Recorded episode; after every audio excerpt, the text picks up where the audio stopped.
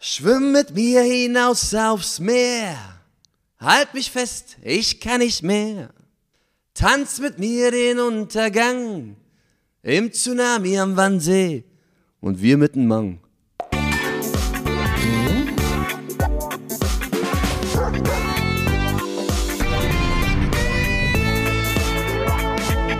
Die Kulturfritzen, der Kulturpodcast aus Berlin. Hallo, herzlich willkommen bei meinem Berlin Kultur Podcast. Ich bin Marc Lepuna und jeden Sonntag gibt es hier eine neue Kulturfritzen-Episode. Manchmal mit Gästen, manchmal ohne Gäste. Heute ist mal wieder ein Gast dabei. Da freue ich mich sehr drauf. Es ist der Musiker Tom Baumann von der Berliner Band Kurau. Hallo Tom, schön, dass du da bist. Ja, ich freue mich sehr. Vielen Dank für die Einladung. Kurau, was heißt das? Das heißt gar nichts. Das ist ein äh, eigentlich ein sizilianischer Familienname. Und da sind wir drauf gekommen, oder ich, als wir, ich bin halt sehr oft in Sizilien gewesen, als Kind, Jugendlicher, bis heute eigentlich. Und einer meiner besten Freunde heißt so mit Nachnamen. Und ich fand, das klang einfach super. Und da wir so ein bisschen Multikulti ja auch drauf sind und äh, viele Sprachen einfließen lassen in, in unsere Musik und Texte und Stile, ähm, Curacao hört sich cool an. Natürlich sagt ihr ja wie Curacao und die Insel oder, oder, äh, ähm, oder dieser Drink, da gab es mal Curaçao, Blue Curaçao in den 80ern. da werden nur wir uns dran erinnern, nicht die Jüngeren. Ja, da kam, ich dachte, klang gut, das nehmen wir. Der Witz dabei ist, dass in Spanien, was ich nicht wusste, äh, die Leute sagen, wie, Curao, seid ihr Spanier? Ich sage, wieso, heißt das was auf Spanisch? Ja, Curao, Curao heißt so ben hecho, mit, mit viel Schweiß und äh, Engagement und Liebe so gearbeitet und zack, und genau ist ja so unsere Musik und die Texte. Mhm.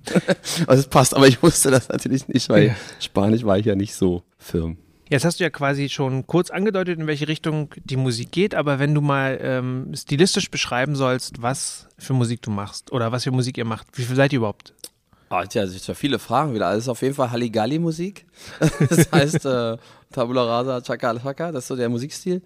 Aber wenn man es ernsthaft beantworten wollte, dann ist das so eine Mischung aus Ska, Pop, Reggae ein bisschen New Folk. Also ist eigentlich viel drin. Wir haben ja auch manchmal so kleine Tango-Versätze. Hauptsächlich natürlich jetzt äh, in den letzten Jahren, das ist unsere Orientierung hin, also auf äh, Texte auf Deutsch, also wirklich primär so 70, 80 Prozent.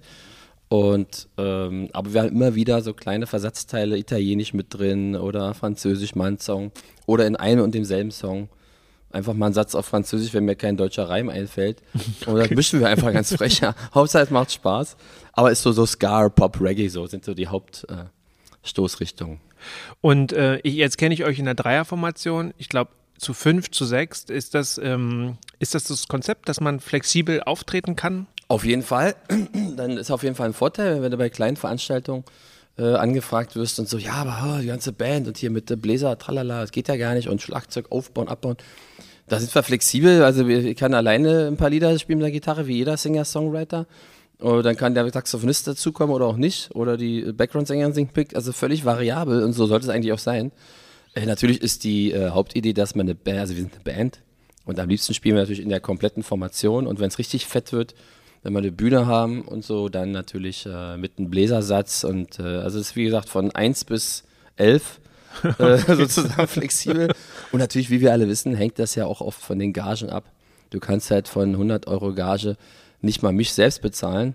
Aber, ähm, und wenn wir halt viel Gage kriegen, kann man eben auch 10 Leute bezahlen. Ja. Sag mal, 6, 7 ist so die normale, ne? Ja. Jetzt wärst du ja nicht hier in diesem Podcast, wenn es nicht auch um Berlin gehen würde. Mhm. Und äh, ich habe dich ja auch eingeladen, nicht nur, weil du ein Berliner Musiker bist, aber bist du auch in Berlin geboren? Eigentlich? Ja. Bist du in Woden? In Berlin, ja, ist eine gute Frage. Ich glaube, ich bin geboren, sagte meine Mutter mir jedenfalls. immer, sie sagte immer spaßig, im Universitätskrankenhaus in Charlottenburg. Das heißt, du bist ein Westberliner? Das kann man so nicht sagen. Ich bin in Westberlin geboren. Und dann aufgewachsen? Und dann aufgewachsen in Westberlin. Ah. Und dann auch äh, in Westberlin geblieben.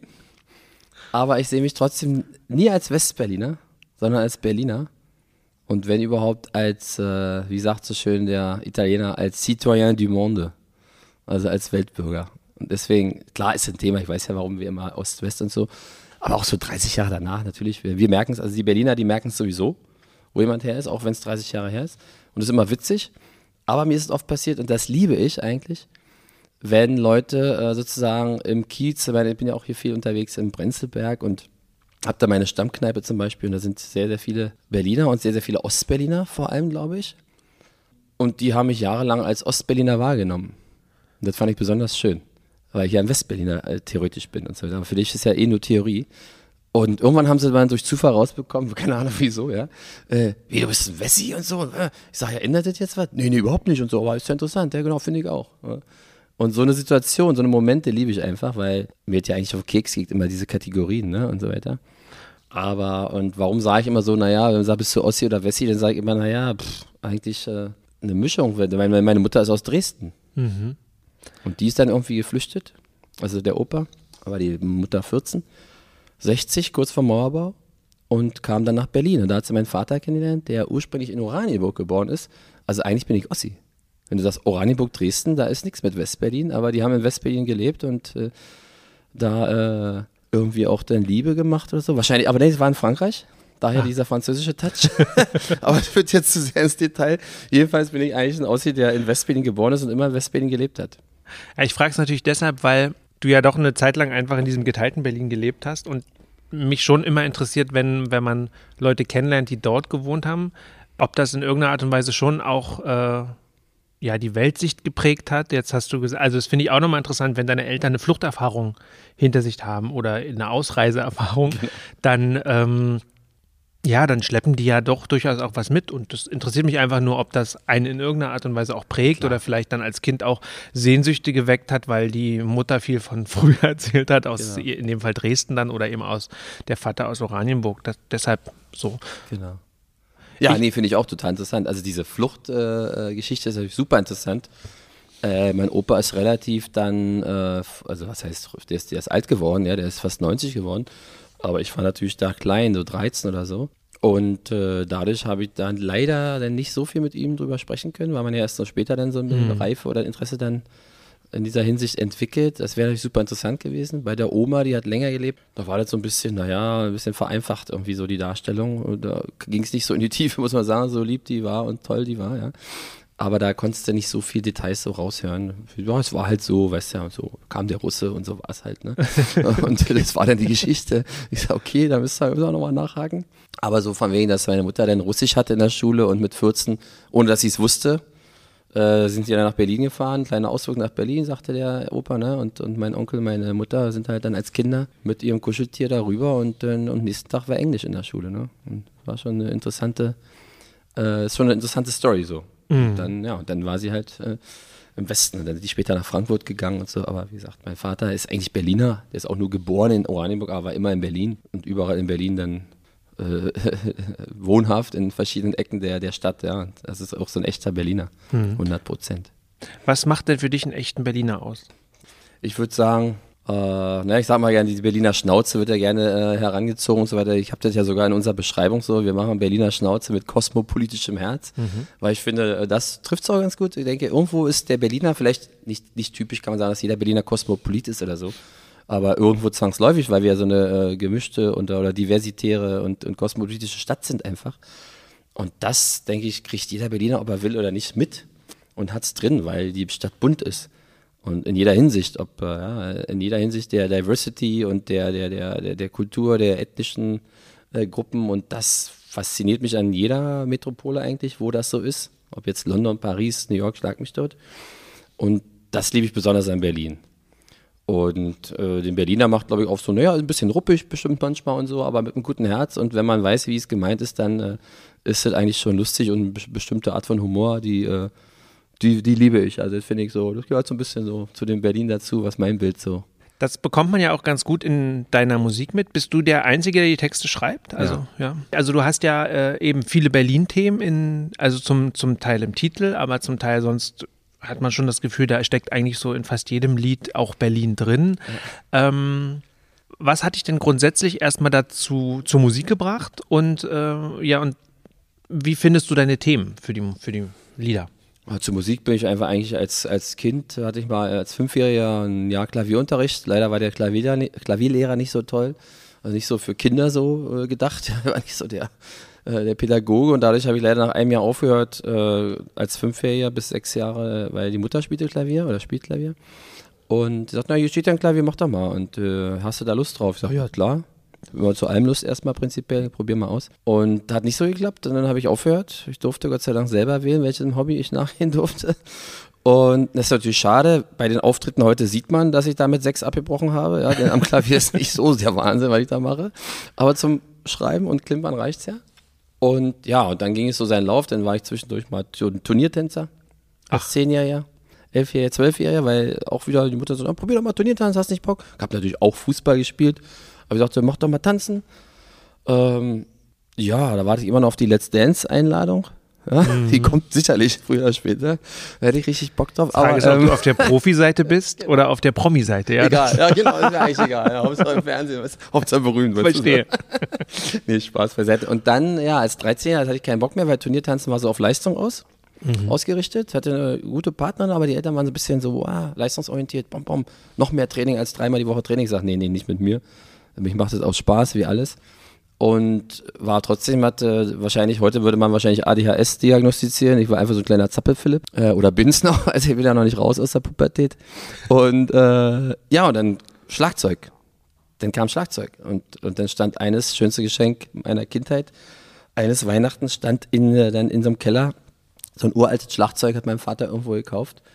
Und das war natürlich Wahnsinn. Da stand so ein abgefucktes Schlagzeug zwar, aber das war natürlich das größte Ding ja. aller Zeiten für mich. Und und dann habe ich Schlagzeugunterricht genommen und dann wurde ich Schlagzeuger so im Pop-Bereich und habe dann so ein bisschen Schlagzeugunterricht gemacht und äh, auch dann in Bands gespielt immer als Schlagzeuger, hatte eine experimentelle Rockband äh, und, und äh, da ging ja so die 90er vielleicht so, ja, kann man sagen und äh, und diese experimentelle Rockband, so Richtung Yes, Saga, Queen, bumm, wollte auch kein Schwein hören, so richtig in Berlin. Also Auftritt zu kriegen war nicht so. Da standen dann zehn Verrückte vor uns und naja, und irgendwann habe ich angefangen, dann äh, am Strand, Gitarre, Italien, so, bam, und dann habe ich die Akkorde gelernt, die drei, die ich brauche für unsere Pop-Songs. Und, äh, und dann habe ich angefangen, Songs zu schreiben. Das war also schon ein bisschen später dann. War jetzt nicht als 15 oder, oder nicht mal als 20-Jährige, sondern wirklich erst ja, late 20er vielleicht oder so, weiß ich gar nicht. Ja. Mhm. Und was sind die Themen? Tja, wie du sagtest, also Berlin ist immer irgendwie mit drin. Ja, wie findet man die Themen? Also eine so eine typische Situation ist eigentlich, also man setzt sich nie hin, oder ich nie, und ich glaube, die meisten Singer-Songwriter setzen sich nicht hin, wenn sie nicht jetzt professionell am Tag zehn Songs schreiben müssen. Gibt es ja auch. Aber die so normal kreativ arbeiten, ich glaube, bei mir ist es so, du fährst einfach mit dem Fahrrad durch die Stadt. Äh, kann ich dir tausend Beispiele geben, ja, zum Beispiel unser Smash It Berlin Tango ist entstanden. Ich musste jeden äh, Morgen durch den Friedrichshain, durch den Volkspark fahren, als ich damals am Park wohnte. Und ja, habe ich einfach immer wieder, ich meine, ich liebe da die Partys und ich liebe, dass die Leute mit dem Bier auf dem Rasen sitzen, aber mich kotzt an, wenn die ihre Flaschen zertrümmern und, und die Scherben da morgens liegen und ich morgens um sieben mit dem Rad durch die Scherben fahre. Mhm. Scherben im Park. Finde ich total daneben. Ja? Also das ist ja nicht, äh, das ist so, also so hirnlose Leute, die einfach dann ihre, weil sie den Alkohol nicht vertragen, ihre Flaschen einfach zertrümmern und denken, der nächste Idiot, und das sind dann die Leute, die aufräumen müssen, macht es ja schon sauber. So was nervt mich denn. Und da ist man, glaube ich, nicht Spießer, wenn einen so was nervt, denn ich habe einfach einen Platten und muss dann halt morgens das Rad wieder hinstellen und muss irgendwie zur Arbeit joggen oder also das macht ja keinen Spaß. Und es ist einfach so eine, ein, ist nur so ein Ausschnitt. Oder du fährst in der Tram oder hast einen Sonnenuntergang oder kommst nach einer Party nach Hause morgens um drei und isst einen Döner mit alles, an dem du ja drei Tage dann arbeitest, äh, äh, verdauungsmäßig. ja. und, und das sind so Sachen, naja, die verhaften denn und die kommen, die finden sich dann irgendwie in so einem Song wieder. Also ich weiß ja, ich habe hier so einen Song, hier Mitte, der ist ja auf Französisch. Hier in Mitte. Hat mit Mitte eigentlich gar nichts zu tun. Aber ist auch so entstanden, ja, du kommst irgendwie, bist unterwegs und bist ein bisschen länger und kommst morgens fast beim Sonnenaufgang vielleicht irgendwie nach Hause mal, ja, äh, und, und, äh, und dann, und diese Atmosphäre, die, dann kommt dir ein Satz oder zwei oder ist ein Gefühl und, und auf einmal schreibst du halt, du hast Wörter und schreibst drei, vier Sätze auf, dann kommen noch drei, vier Sätze dazu, dann arbeitest du dran und irgendwann, klar, arbeitest du natürlich an dem Gedicht oder an dem Text, der dann der Songtext wird und arbeitest den aus. Aber die Inspiration und die, der Anschub oder der Impuls, der kommt einfach, der kommt aus echt aus dem Nichts. Und das ist wunderbar. Ja. Dann nehmen wir doch mal ein Beispiel. Du hast ein Lied, äh, das glaube ich jetzt eh eure aktuelle Single, mhm. Äh, Tsunami am Wannsee. Ja. So, genau. sehr, sehr schräges, sehr schiefes Bild. Ja. ja. Äh, wie kam es denn dazu? Ja, Tsunami, da ist auch ein bisschen der Aufhänger. Wie kam es eigentlich dazu? Das ist eigentlich eine gute Frage ehrlich gesagt, ich weiß es gar nicht mehr. Aber ähm, ich weiß nur, ich habe das Lied vor dieser Pandemie hier geschrieben und habe dann während dieser Corona-Zeit festgestellt, ja, der passt ja irgendwie wieder. Es ist, glaube ich, vielen so gegangen. Die haben Songs geschrieben und, und, wir, und dann im Nachhinein passt die noch, passt der Song sogar zu dieser ganzen Zeit. Da ist immer einfach jetzt so ein bisschen, naja, es geht, geht immer wieder auf und ab im Leben. Es läuft nicht immer alles super. Man hat auch mal äh, Löcher oder, oder Hängephasen oder so. So geht es ja den meisten. Up and Downs und ähm, ja, und man muss halt irgendwie, und manchmal ist das Leben wie ein Tsunami, könnte man jetzt sagen. Also kommt so viel auf einmal, auch negative Dinge. Oder auch positive Dinge, so, boah, so eine Welle auf dich, was machst du eigentlich jetzt? Tralala. Und äh, ja, und es geht eigentlich darum, irgendwie musst du dich über Wasser halten. Und ist das Leben vielleicht wie so eine große Welle manchmal. Hauptsache, du kannst irgendwie oben weiter mitschwimmen, lässt dich nicht unterkriegen, also jetzt auf Probleme persönlicher Art bezogen. Ähm, dass Leute dann irgendwie sehen, naja, komm, eigentlich braucht es nicht viel dazu äh, so ein kleines bisschen Glück sich zu schaffen.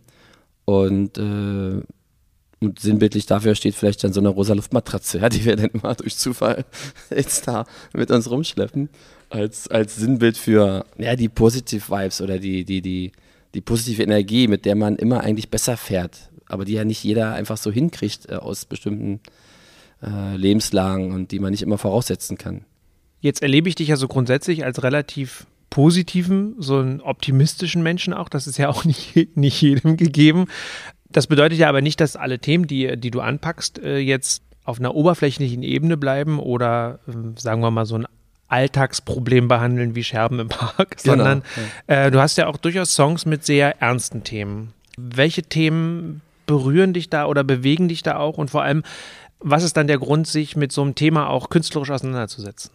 Auch da sind ja einfach Themen, die dich generell beschäftigen, die dann sich natürlich in den Songs wiederfinden. Also ein ganz großes Thema ist für mich einfach auch zum Beispiel so Phänomene der, also der Stadt, weil ihr sagt, es ist Berlin, wie so, wie jeder Großstadt, naja, soziale Probleme, also Obdachlosigkeit. Natürlich ein Riesenthema. Und genau da, wie entsteht da ein Song? Äh, du siehst halt jeden Tag Obdachlose äh, auf der Straße sitzen und denkst, Mann, äh, wie, wie geht das eigentlich? Wie machen die das eigentlich? Vor allem im Winter. Ja? Und beschäftigt mich total. Es geht mir sehr nah und, und, und ich halte auch immer wieder mal an und, und rede dann mit den Leuten, wo im Nachhinein man sagen kann, dass das so das größte Geschenk in Anführungsstrichen, also ich sehe das nicht als Geschenk, ich sehe das als ganz normal. Man spricht mal Leute an und fragt sie, was ist eigentlich los oder und dann merkst du, du kannst dann von einer halben Stunde bis im Prinzip acht Stunden dich da hinsetzen und zuhören und, und das Buch dieses Lebens lesen, ja. Und ja, dann entsteht so ein Song und, und bei dem Song, der heißt Ratten dieser Stadt, da war das so, dass der Song, der kam einfach so. Und dann dachte ich, Mensch, da müssen wir irgendwie ein Video zu machen, aber ich kann ja jetzt nicht einfach durch die Stadt laufen und für das Musikvideo Obdachlose filmen. Das macht man ja nicht. Und da muss ja irgendwie die Leute mal fragen, aber vielleicht hat jemand sogar Lust dazu. Und wie kommen wir da irgendwie ran? Wie kommen wir da zusammen? Und dann bin ich zur Suppenküche hier in Pankow, weil ich auch mal da vorbeifahre. Und da hatte ich den Leiter, Bernd Backhaus dieser Suppenküche, gefragt, ja, ich habe hier die Idee und wie sieht's denn aus? Sagt er, du, äh, gibt nur eine Möglichkeit, du musst kommen, du musst mit den Leuten sprechen und dann siehst du, was sie sagen. Lernen sie kennen, wenn du mit denen ins Gespräch kommst, dann entsteht vielleicht eine Vertrauensbasis und dann fragt ihr doch dann mal, ob die dazu. Und es war leichter als gedacht. Also ich bin ins Gespräch gekommen, hatte, war eine interessante Erfahrung natürlich, wie gesagt, viele Geschichten. Und dann hast du mit fünf, sechs Leuten mehr äh, dann gesprochen und dann habe ich gesagt, ja, ich habe hier so einen Song und und äh, das war also ein hochemotionaler Moment. Wenn ich das jetzt erzähle, muss ich fast schon wieder heulen, ja, weil ähm, dann habe ich denen den Song vorgespielt. Und dann habe ich gesagt, das ist ja Wahnsinn, das ist ja ein Song über uns. Das ist ja verrückt. Ich sage, ja, und äh, könnt ihr euch vorstellen, in dem Video dabei zu sein? Ja, natürlich. ist ja Wahnsinn. Also, schreibt ja nicht jeden Tag einen Song über. Oder wir kriegen es nicht mit, weil man es ihnen vielleicht nicht sagt. Und äh, eine zweite Aktion, unabhängig von der Suppenküche, war, da saßen unterm U-Bahnhof Schönhauser Allee, saßen ganz lange, monatelang. Drei Typen, die hatten sich eingerichtet, Matratzen und bam, bam und also die, die hatten fast so einen Campingplatz eingerichtet, ja. Irgendwie drei Jungs aus Rumänien, Bulgarien, ich weiß es nicht mehr genau. Und bei dem wir auch war hin und habe gesagt, wie sieht's denn aus und was macht ihr hier und wie läuft's und äh, auf Englisch und hier und da. Und da habe ich gesagt, wisst ihr was, morgen komme ich mal vorbei. Einfach darum geht's, einfach sich die Zeit mal nehmen, ja. Ich weiß, und für einen selbst ist so eine Bereicherung, habe ich als so eine Bereicherung erfahren. Ich bin mit der Gitarre einfach hin, habe bei Faust, mein Kumpel, der immer unsere Videos macht, der war äh, auch dabei, weil wir uns sowieso an dem Tag ist, komm da mal mit, vielleicht kann man mit dem was drehen, aber jetzt nicht falsch verstehen, also ich wollte hin und die äh, zur Schau stellen, sondern ich sage, aber es ist doch toll, wenn wir das festhalten, weil wir dann äh, für Thema sensibilisieren können, weil wir das dann wieder zeigen können. Das ist ja die, die Rolle vielleicht des Künstlers. Äh, du kannst es ja nicht ändern, du kannst dir natürlich einen Kaffee ausgeben und nee, da wieder einen Kaffee ausgeben, aber ändert ja die Situation nicht. Der Song ändert auch nicht die Situation, aber dass Leute darüber mal nachdenken oder in einem Song sich einen Song anhören und denen ist dann, das ist meine Hoffnung, dass es ihnen genauso nahe geht wie mir selber, der den Song dann singt oder geschrieben hat. Und da hatte ich die, die Klampe, die Gitarre dabei und habe gesagt, äh, habt ihr Bock, ich spüre euch mal jetzt den Song hier vor und, und, und das war Wahnsinn. Gibt es auch ein kleines Videosnippet, glaube ich. Ich glaube, wir haben es sogar auf YouTube. Der heißt irgendwie Tom Under the Bridge oder so. Könnt ihr mal gucken. Und da bin ich mit den drei Obdachlosen und ich singe dann kurz einen Ausschnitt und äh, also es war ein Hammer-Moment für mich. Mhm. Und ich hoffe auch für die. Ja, Und, und da ist so ein, also Obdachlosigkeit, Gentrification, Gentrifizierung ist so ein Thema, das sehen wir jeden Tag sichtbar und beschäftigt mich. Also wir könnten jetzt stundenlang über deutsche Wohnen und, äh, und tralala und, und, und oder Haus, Hausräumung äh, sprechen. Also sind einfach Themen, die diskutiert werden müssen und wo es, glaube ich, bessere Lösungen gibt als die, die wir so jeden Tag sehen. Gehen wir doch noch mal so ein paar Lieder durch. Es gibt das Lied Penner im Adlon. Ja, genau. Ne? Auch, auch wieder so ein, Ja, das, das finde ich auch wieder so so- ein Gegensatz, ja. Genau, das passt, genau. Penner am Adler ist eigentlich auch so näher. Da siehst du, also wir haben, wir machen ja so Partymucke, so ein bisschen Ska zum Hüpfen und tralala und, und wir haben immer wieder so die Erfahrung, manchmal spielst du bei so, solchen sogenannten Corporate Events, also irgendeine Firmenfeier oder eine Messe oder was auch immer und durch irgendeinen Kontakt, ey, könnt ihr da, macht da ein bisschen, könnt ihr da ein bisschen spielen, hier und da. Und da waren wir bei uns so ich, es war kein Immobilien oder das war ein Hightech-Kongress oder weiß ich nicht, im Hotel. Es war bei Interconti in West-Berlin, so. Und ja, klar, coole Aktion, geil, machen wir. Und da musste ich sogar drei Bühnen organisieren mit Singer-Songwriter. Und wir waren auf der einen und wie so oft bei so einem Kongress, da stehen die dann danach, wollen sie relaxen, stehen an der Bar in ihren Anzügen und wollen einfach eine gute Zeit haben und hören so ein bisschen so hin. Und wir haben da, äh, genau, wie machen wir immer, wir spielen immer unsere Songs, egal wo. Ja. Äh, Und würden auch im Kanzleramt diese Songs spielen. Haben wir uns auch schon gemacht. Bundespresseball waren wir auch eingeladen. Oder nicht Bundespresseball, Bundespressetag des Bundespresseamts. Da waren wir auch und haben im Prinzip dann, naja, Songs, die waren eher ähm, kritisch in, so hin- hinsichtlich der Bundesregierung, aber die Bundesregierung hat uns die Gage gezahlt, weil ja wahrscheinlich ja keiner hinhört, weil du singst oft. Aber dann immer wieder kommt es natürlich vor. Dann kamen so drei Jungs von unserer Versicherung, sagt sag mal, was hast du denn da gesungen? Das war ja, das war ja, das war ja super der Text und und das ist natürlich ein total schöner Moment, wenn Leute, wo du überhaupt nicht mit rechnest, die kommen dann danach zu dir und sagen, "Aber dieser Text da, dieser Song, der war ja eigentlich, und du hast den hier gesungen, bist du verrückt? So, weil das ist ja voll, voll hier gegen die Veranstaltung eigentlich so. Ja, hat auch keiner gemerkt, die zahlen uns sogar Geld dafür. Und das ist halt total witzig. Und deswegen Penner am Adlon ist halt auch so ein Song. Eigentlich ist es über, über sämtliche Typen, die du in Berlin antreffen kannst. Also, weiß ich, Nachthipster, Schmarotzer, Seiltänzer, da kommen so Schlagwörter, ja, in dem Text so, die ich einfach aneinandergereiht habe. Und der Aufhänger ist eigentlich auch, naja, Obdachlosigkeit ist da wieder so ein bisschen drin, Gentrification. Auch das Thema, dass du immer weniger Musik machen darfst laut, weil jemand zugezogenes sagt, hey, ich will hier aber, ich will hier neben dem SO 36 wohnen, aber bitte, ich will Ruhe haben. Und das nervt ja den Berliner, das macht auch den Berliner aus, das, das geht dir auf den Keks, nett gesagt. Dass die dann in den coolsten Bezirk ziehen wollen, aber dann da Ruhe haben wollen. Und dass ich sage, mein Nachbar sagt, das kommt im Song vor, mein Nachbar sagt, mach hier nicht so ein Tamtam. Und was sag ich? Ich fange gerade erst an. Du bist hier in Berlin, herzlich willkommen. Aber bitte, den Krach musst du auch mal, auch mal aushalten. Und Penner am Adel einfach sinnbildlich. Es wäre schön, wenn für einen Tag, das ist die Idee dahinter, metaphorisch gesehen, dass äh, Penner, und ich zähle mich dann eher zu den Pennern, weil wir Rock'n'Roller sind oder so, ja. Penner im Adel, wir wollen einen Tag mal ins Adlern. Und die, die immer am Adlern sind, die sollen mal ins Stadion, also Penner am Adler und Adlige ins Stadion, der Adlige für äh, die reiche Schicht, sagen wir mal, ja, sinnbildlich, dass die mal ins Stadion, weil im Stadion wird ja eher so mit oh, Proletarian und Grölerei und so für den normalen Menschen so sinnbildlich. Und diese Line kam dann einfach so. Penner am Adlon, ein Adliger ins Stadion, immer wieder Liebe in der Tram. Einfach Berlin.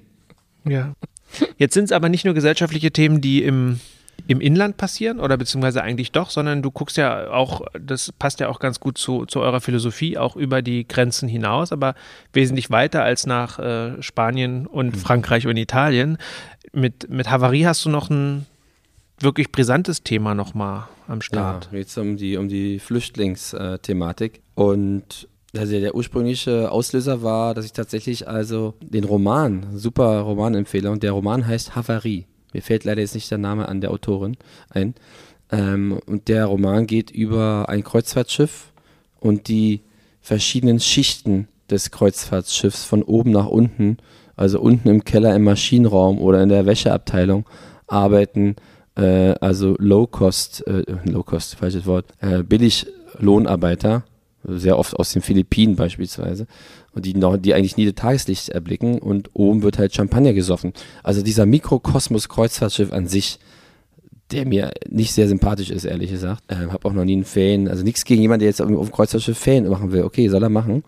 Aber also ich glaube, ich werde das nie machen. Nicht, weil es teuer ist, sondern irgendwie eigenartig ist, wenn man sich das wirklich mal vor Augen führt. Wenn man diesen Roman liest, Havarie, Hast du den Autor gefunden? Ja, ich habe parallel mal genau. recherchiert. Es ist Merle Kröger. Richtig. Und der Roman ist erschienen tatsächlich im Mai, also während der Flüchtlingskrisenzeit. Ja, ne? Ganz genau. Mhm. Also ein super Im Mai Buch. 2015, dieses Jahr habe ich vergessen. Genau.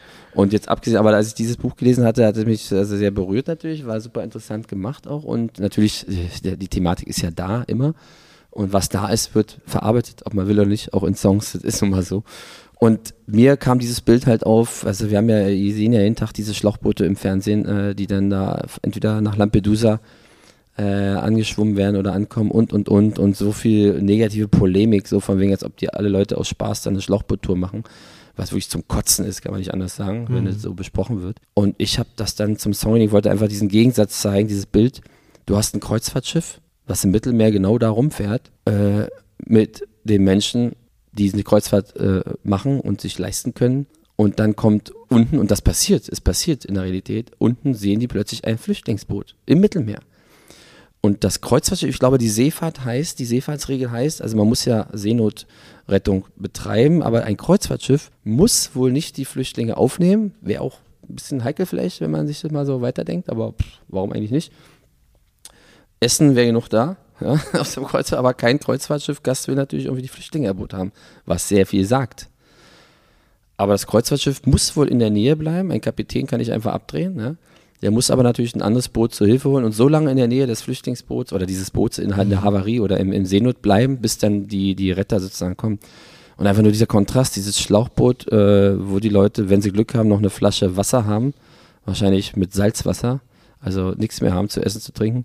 Und und dieser Gegensatz, dieses Kreuzfahrtschiff, wo du fressen, kotzen, saufen kannst, bis du nicht mehr kannst. Ähm, dieser Gegensatz der Welten, und genau darum geht es ja eigentlich. Es sind zwei Welten und letztendlich bauen wir ja eine, eine Mauer. Also eine also Mittelmeer ist ja eigentlich eine Mauer. Eigentlich soll ja da mhm. keiner durch, mhm. politisch gesehen. Und natürlich schaffen es manche, äh, viele Leute sagen viel zu viele. Wir wissen alle, die Lösung ist nicht, dass hier alle nach Europa kommen. Es geht einfach faktisch ja nicht, aber man muss ja irgendwie eine bessere Lösung schaffen. Ich habe da auch nicht die Antworten. Aber ich habe einen Song dazu. Und der Song heißt halt Havarie. Ja. Jetzt hast du gerade schon angesprochen, dass du für bestimmte Events auch mal Singer-Songwriter organisieren musstest. Also du durchaus auch durftest, Entschuldigung. Das heißt, du singst nicht nur selber und lässt dich einladen, sondern im Grunde lädst du auch Künstler, Künstlerinnen ein. Du hast ja auch ein Festival selber, was du organisierst in der Wabe, in der wir übrigens gerade sitzen. Ja. ja. Erzähl doch mal, du hast als Vagabond Festival, das ähm, ist glaube ich jetzt schon die wie 13. Die 13. So, 13. Ne? Genau. Wir haben es manchmal zweimal im Jahr gemacht, letztendlich machen wir es einmal im Jahr, immer so im Januar, Februar. Ja, das ist auch so eine Idee, die ist äh, entstanden, äh, ist genau das, was uns am Herzen liegt, äh, also eigentlich allen Bandmitgliedern und so, aber natürlich von uns so initiiert, dass wir natürlich, wir sind viel in Italien und in Frankreich und so vernetzt, einfach auch freundschaftlich und, und Europa überhaupt und weil wir Musiker sind, lernen wir natürlich immer wieder Musiker kennen, weil es uns auch interessiert. Und dann sage ich, Mensch, das wäre doch einfach super. Wir wissen ja, wie schwer es ist, dass du als Band, die noch nicht jetzt äh, Fame-Status hat, äh, als Beispiel willst du in London mal auftreten. Oder in Rom, Paris, schlag mich tot. Wie machst du das? Eine Logistik mit Kosten verbunden. Das ist ja immer ein Minusgeschäft. Und da eigentlich die total banale Idee. Moment, wir kennen Musiker in London. Die haben in London ein Schlagzeug, eine Gitarre und einen Bass. Und wir haben hier einen Proberaum ein Schlagzeug, eine Gitarre und einen Bass. Warum sollen wir nach London ein Schlagzeug mitschleppen, wenn die eins da haben und es das leihen? Und wenn die herkommt, leihen wir ihnen unser Schlagzeug. Als Beispiel, wenn die Location kein Schlagzeug hat. Mhm. Aber entscheidend ist ja das Publikum. Wenn dich in London keiner kennt, aber die Londoner Band kennt jemand und genauso für Berlin das ist doch cool. Für uns ist es doch viel schöner, für unsere äh, Fanbase, wenn wir, wenn wir jetzt hier jede Woche spielen, kommt ja keiner mehr. Ist ja Quatsch, weil wir nicht jede Woche dasselbe sehen. Und da war die Idee, naja, wir müssen ab und zu laden wir Gäste ein. Das bereichert uns, bereichert die Veranstaltung. Und da die Gäste denn, äh, so wie wir drauf sind, musikalische Vagabunden sind, äh, nennen wir das Vagabond Festival.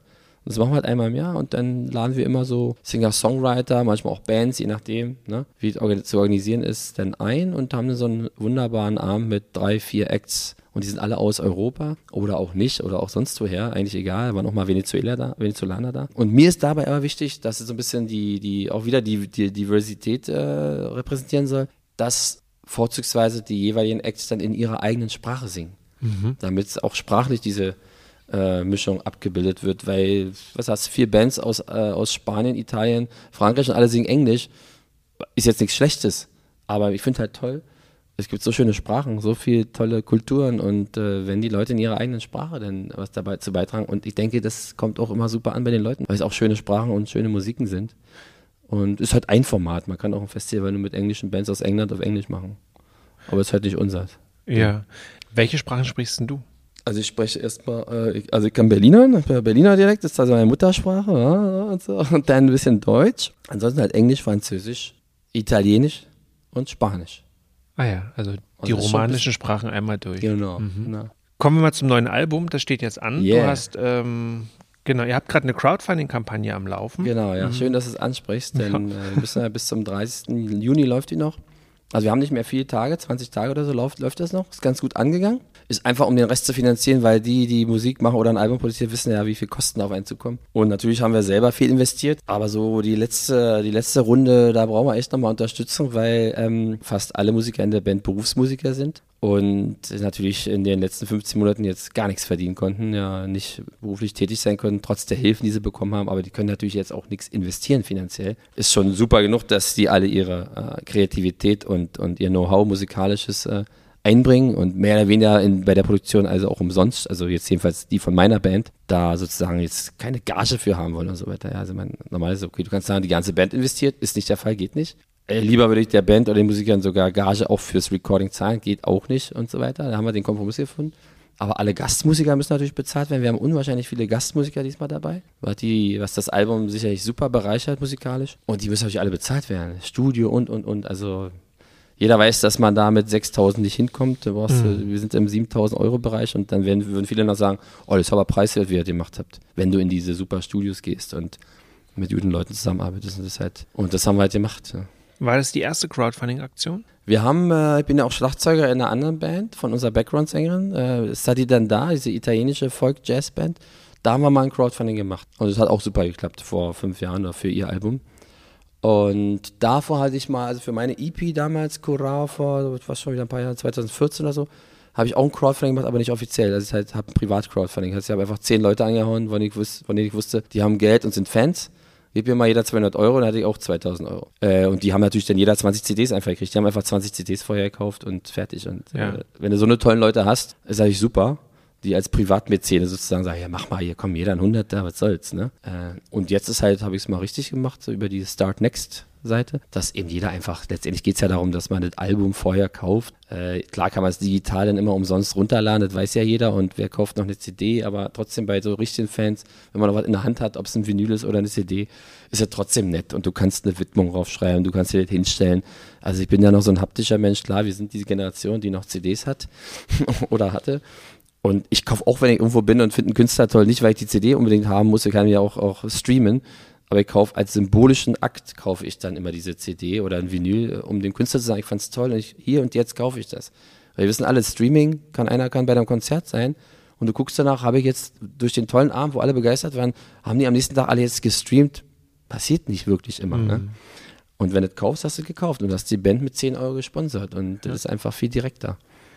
Und das probieren wir halt jetzt, und du weißt ja, beim Crowdfunding sind natürlich viele äh, Dankeschöns dabei, Rewards oder Gadgets, ein paar lustige Ideen, man kann diese Luftmatratze kaufen oder man zahlt so und so viel Geld und wir kommen rum und machen bei dir einen Abend. Oder wir, wir kochen für den Sponsor, ja, den, äh, gibt es ein internationales Dinner, weil wir ja nun international, die Musiker sind ja Italiener, Holländer, Brasilianer. Und da gibt es auch derartiges äh, Diner denn, ein super Fine Dining von der Band, mit der Band. Und wahrscheinlich ist da auch nicht auszuschließen, dass da der eine oder andere, die eine oder andere Note fällt denn mal, ne?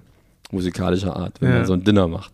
Und das ist auch eine Erfahrung, wer da Bock drauf hat, das ist einfach eine coole Sache, das hat man nicht jeden Tag. Und also, dass die Leute einfach mitmachen, so dass man die, die Leute, die zum Konzert kommt oder überhaupt die Band äh, gut finden äh, oder kennen, dass man die involviert und die in dem Prozess so ein bisschen mit da drin sind, das ist so die ideelle, weißt du ja, beim Crowdfunding, geht ja nicht nur darum und gleichzeitig halt helfen sie dir, dieses, das zu finanzieren und zu realisieren, ein Projekt. Ne? Das verlinke ich natürlich in den Shownotes, dass die Leute Ja, da nochmal die super. Möglichkeit haben, jetzt noch ihren Beitrag zu leisten und Genau, vielleicht ja. eben die Haut CD rein, weil wir brauchen wirklich noch, äh, wir brauchen noch ein bisschen, äh, so die letzte Durststrecke noch zu, rüber zu retten. Ne?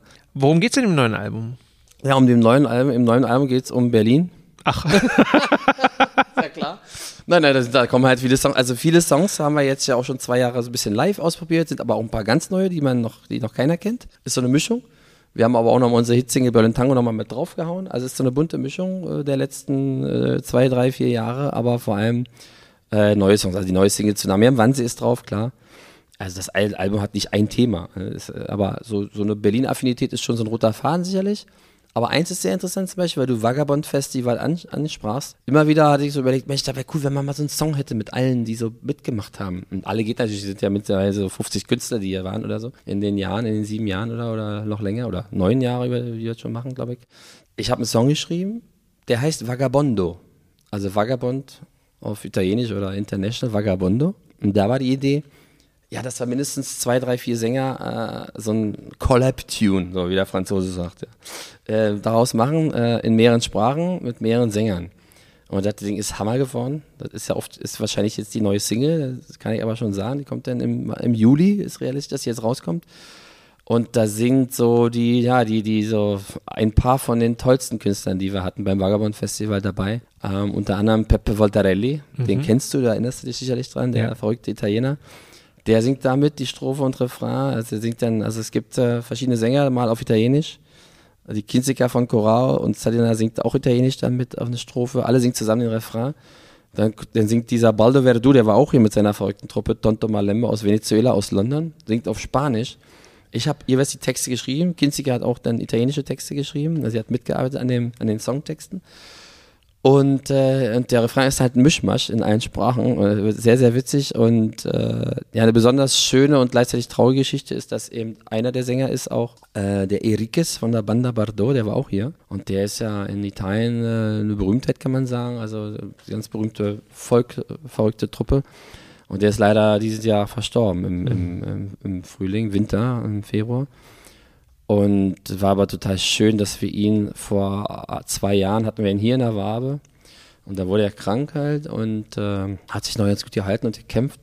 Also unwahrscheinliche Persönlichkeit, ein ganz toller Mensch, den ich ja auch noch nicht lange persönlich kannte, sondern dadurch durch die Musik kennengelernt habe. Den habe ich dann auch gefragt. Für mich war der nun erstmal so, naja, kannst du den jetzt fragen? Der ist ja wirklich bekannt in Italien und so, ne? Und ich wusste, dass er ein Luxemburger eigentlich ist und deswegen ist es perfekt französisch und sehr viel Brassins und so hört und singt gerne, also und abgesehen von seiner eigenen Musik auf Italienisch. Also in Italien ist er immer, hat er immer gelebt, ja, eigentlich und da bekannt geworden. Aber ich habe ja diese französische Strophe. Wer soll denn die singen? Ich dachte, das wäre ja geil, wenn das Enriquez macht, ja. Und da habe ich einfach gefragt, sag mal, Edikis, kannst du dir vorstellen und wissend seine, seine Mentalität kennend, er ist einfach der Vagabond, ja, genau wie Peppe Votelli, sind genau die Typen, die sind genauso drauf. Der Peppe hat 300, Jahr, 300 Konzerte im Jahr auf der ganzen Welt, der ist immer unterwegs. Und Erikis mit seiner Banda Bardot waren auch so eine Truppe, so eine Volktruppe, die überall hin und Attacke rein in VW-Bus und los. Und das passt einfach wie Faust das Auge. Und er sagt, aber Erikis, du müsstest dann auf Französisch singen. Oh, ist doch super, klar, geil, mach ich. Sofort, also sofort zugesagt, weil wir uns schon kannten. Dann sagt er, ja. na klar, sowas ist doch wunderbar. Und wir haben jetzt äh, seine Stimme halt auf unserem, in unserem Song und auf dem Album und er kommt jetzt raus und äh, aber er ist nicht mehr da. Ne? Das ist, äh, ist fürchterlich und schön zugleich. Also und äh, und da gucken wir mal und dann können wir sicherlich dann auch in Italien irgendwie ein bisschen promoten, dass die Leute sehen, Mensch, und wir kennen uns ja da alle, diese ganze italienische Musikszene da in der Toskana, äh, die auch viele hier herkommen ins Vagabond Festival, wenn wir hinfahren und da ist eine riesen Community um diese Band herum und nicht nur und ja, das ist ein Song, also der liegt uns natürlich unwahrscheinlich am Herzen und den konnten wir auch eine Zeit lang nicht wirklich mixen, weil wir das einfach nicht, konnten wir nicht hören. Also, hm. also wir waren nur noch in so einem Videochat vorher mal im, im, im, zu Weihnachten oder danach. Ja, und dann ist er verstorben. Wann kommt das Album? Album ist, wie gesagt, eigentlich jetzt für den 1. Juli äh, angesagt. Weil Crowdfunding geht ja bis 30. Juni. Wir haben aber so gemacht, dass die Crowdfunder äh, so, so, so, so ein VIP-Ding dabei haben, dass wir das also physisch erpressen lassen, dass es zuerst wirklich nur physisch rauskommt als CD.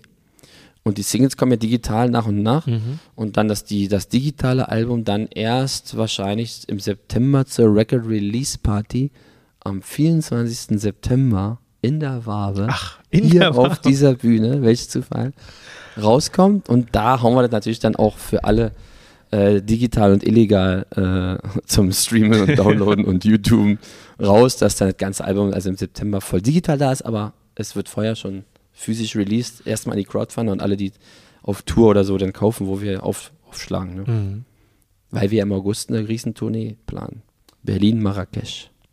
Das finde ich auch ein spannendes Projekt, genau. Also ihr setzt euch dann alle zusammen in den Bus und fahrt los, oder? Fast alle. Es können halt nicht alle mitkommen, weil in dem Bus sind nur vier Plätze. Dann haben wir gelost und äh, ja, nee, Spaß. Also das heißt, äh, wir könnten alle mit, nicht alle können halt mitkommen wegen Ferien und tralala. Wir machen es ja nicht alle hauptberuflich. Aber wir fahren auf jeden Fall der harte Kern hier, diese, dieses Quartett, also Schlagzeuger, Saxophonist, Bassist und ich. Wir setzen uns in VW-Bus äh, Anfang August und fahren von Berlin Richtung Marrakesch. Wenn es, ja, ist ja noch das Meer dazwischen und wenn wir es nur bis Malaga schaffen, auch okay. Aber wir wollen einfach losziehen und, äh, und dieses Abenteuer mal leben, auch so ein bisschen aus der Corona. Wir wussten ja, im August werden wir nicht viele, oder im Sommer werden wir nicht viele Gigs buchen können. Jetzt, jetzt mussten wir Gigs absagen für August eigentlich. Fast schwachsinnig. Wir hätten jetzt hier Gigs machen können, viele Sachen bestimmt. Aber ähm, es muss halt einfach mal eine Wahl treffen. Wir sagen, nee, jetzt machen wir das mal. Wir fahren jetzt los. Und wir dürfen ja wohl in die Länder rein und es ist ja Sommer und entspannt und spielen am Strand oder in irgendeiner Beachbar.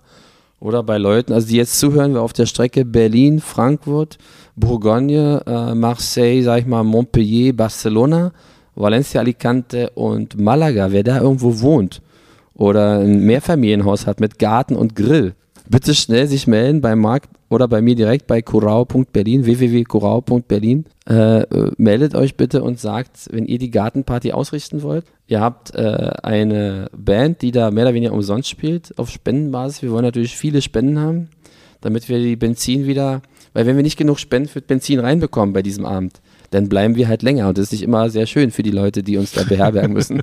Das heißt, der Kühlschrank muss aufgefüllt werden, ja. Und also wir warten eigentlich nur eine freundschaftliche Organisation, Gartenparty. Wenn irgendjemand einen Garten hat in Marseille, soll es ja geben. Ja, klingt Der gut. sagt, hey, kommt vorbei, wir sind sowieso da und wir spielen da und machen einen schönen Abend und lassen den Hut rumgehen und dann legen wir uns in den Garten und fahren morgens wieder weiter. Und das ist so die Idee. Ja, schön. Also die eine verrückte Roadtour. Also vagabundieren. Ganz genau. weiterhin. Und immer Genau. wieder, geht immer wieder zu dem Punkt zurück, zu der Idee, ja. Das halt auch mal realisieren, sozusagen.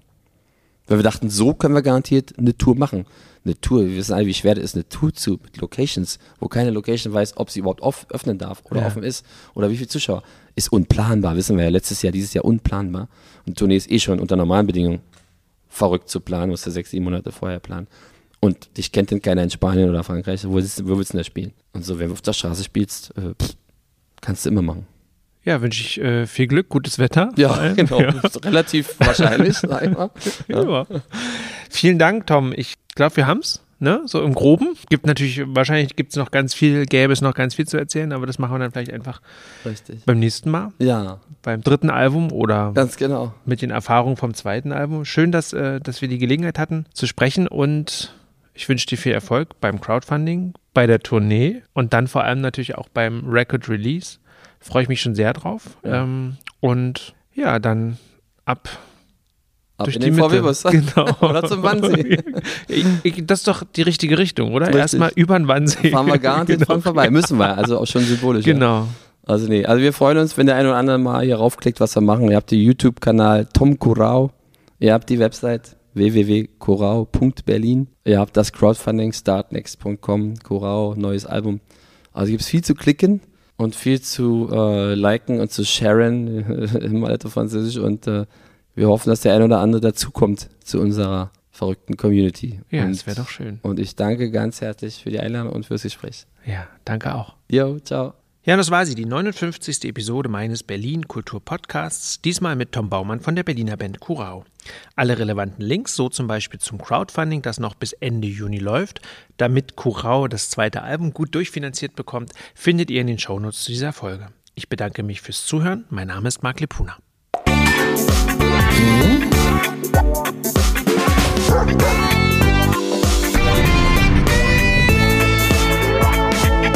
Die Kulturfritzen, der Kulturpodcast aus Berlin.